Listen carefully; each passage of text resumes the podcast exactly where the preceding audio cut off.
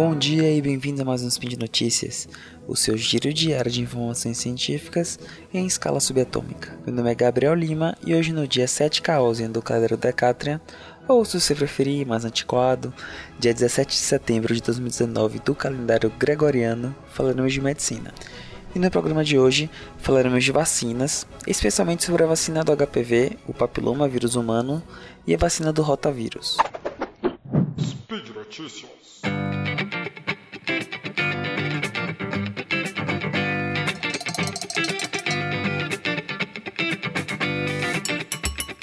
Então, gente, a nossa primeira notícia eu quero comentar aqui com vocês, na verdade foi um artigo que saiu no JAMA, que é uma conceituada revista estadunidense de medicina, e que tem como título Efeitos da vacina de HPV na interrupção de recorrência de câncer anal e vulvar. O nome é, é bem grande, mas a gente vai falar um pouquinho o porquê dessa, dessa relação entre HPV e esse tipo de câncer. Antes de entrar na notícia em si, eu queria falar um pouquinho do HPV. O papiloma vírus humano, em, em inglês a sigla, fica, a sigla fica certinha, viu? O Human Papilloma Virus é um vírus DNA com muita importância médica para os humanos. Apesar de usarmos no singular o HPV, na verdade existem muitos subtipos de HPV, mas muitos mesmo, assim, mais de 100 subtipos. É, e o HPV está relacionado com diversas doenças, principalmente alguns tipos de câncer. O mais famoso e o com mais literatura já escrita sobre é o câncer de colo de útero, que acomete majoritariamente mulheres jovens e tem grande relação com o vírus. Mas além do câncer de colo de útero, Outros subtipos de HPV são, são responsáveis por outros tipos de doença, como câncer em região vulvar ou anal. Então, assim, são mais de 100 tipos, 100 subtipos e 5, 6 até 10 tipos podem ser relacionados com lesões neoplásicas. E são esses subtipos que fazem parte da vacinação. Por conta dessa grande importância médica e também o caráter de ser sexualmente transmissível, a vacinação foi iniciada no Brasil há pouco tempo e teve como foco primeiro foi realizada nas meninas, depois nos meninos. É, lembra a gente que a HPV também faz lesão, faz câncer de pênis em homens, também faz lesão em homens. E ela teve como foco uma idade pré-relacionamento pré-relacionamento sexual, justamente para prevenção. A vacina abrange, como eu falei, os principais subtipos que estão relacionados com lesões malignas. E aí que eu queria abrir um parêntese para comentar um pouquinho da vacinação. É, eu já comentei inclusive no cast sobre infância que a gente gravou. E gente, a vacina é para prevenir uma infecção sexualmente transmissível. Logo, ela tem que ser dada antes da vida sexual começar.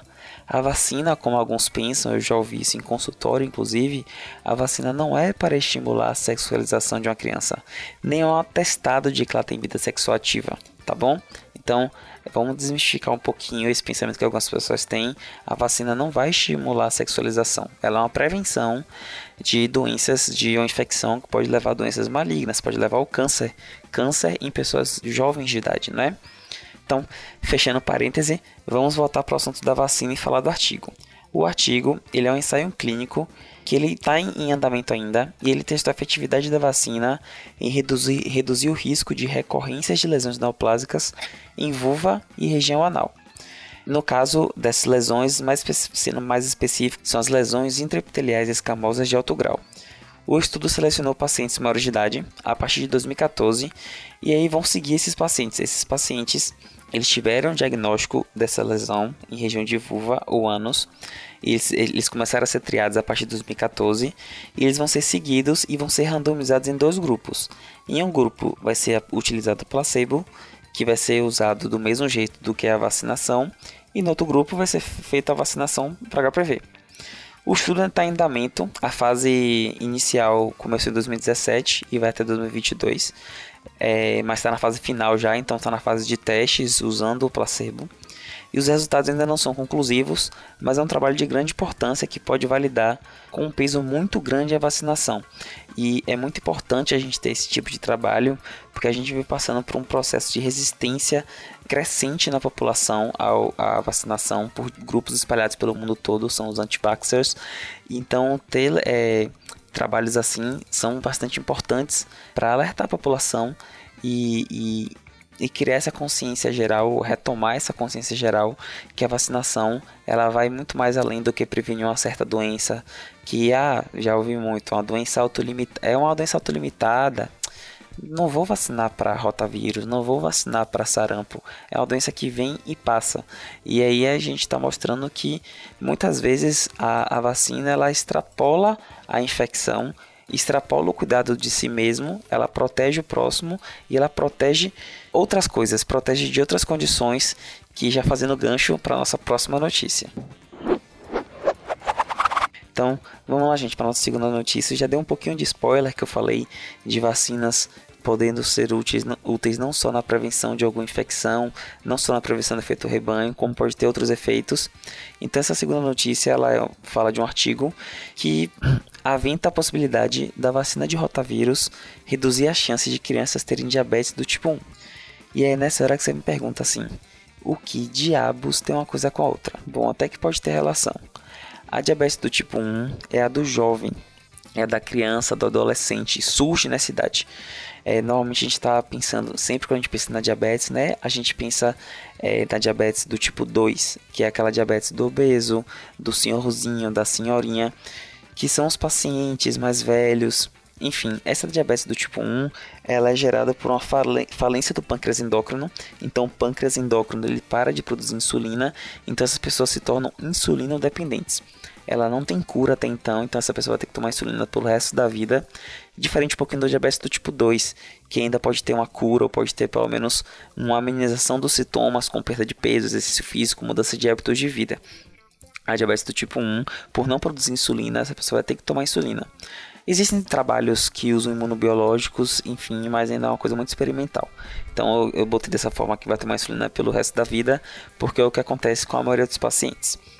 Então, como a diabetes do tipo 2, a diabetes do, do, tipo 1, principalmente tem um fator, uma predisposição genética muito forte. Então, ninguém tem diabetes do tipo 1 à toa. Apesar dela ser precipitada por infecção viral, geralmente a diabetes tipo 1 aflora, ela aparece após a infecção viral. O fator que mais pesa aí é o genético.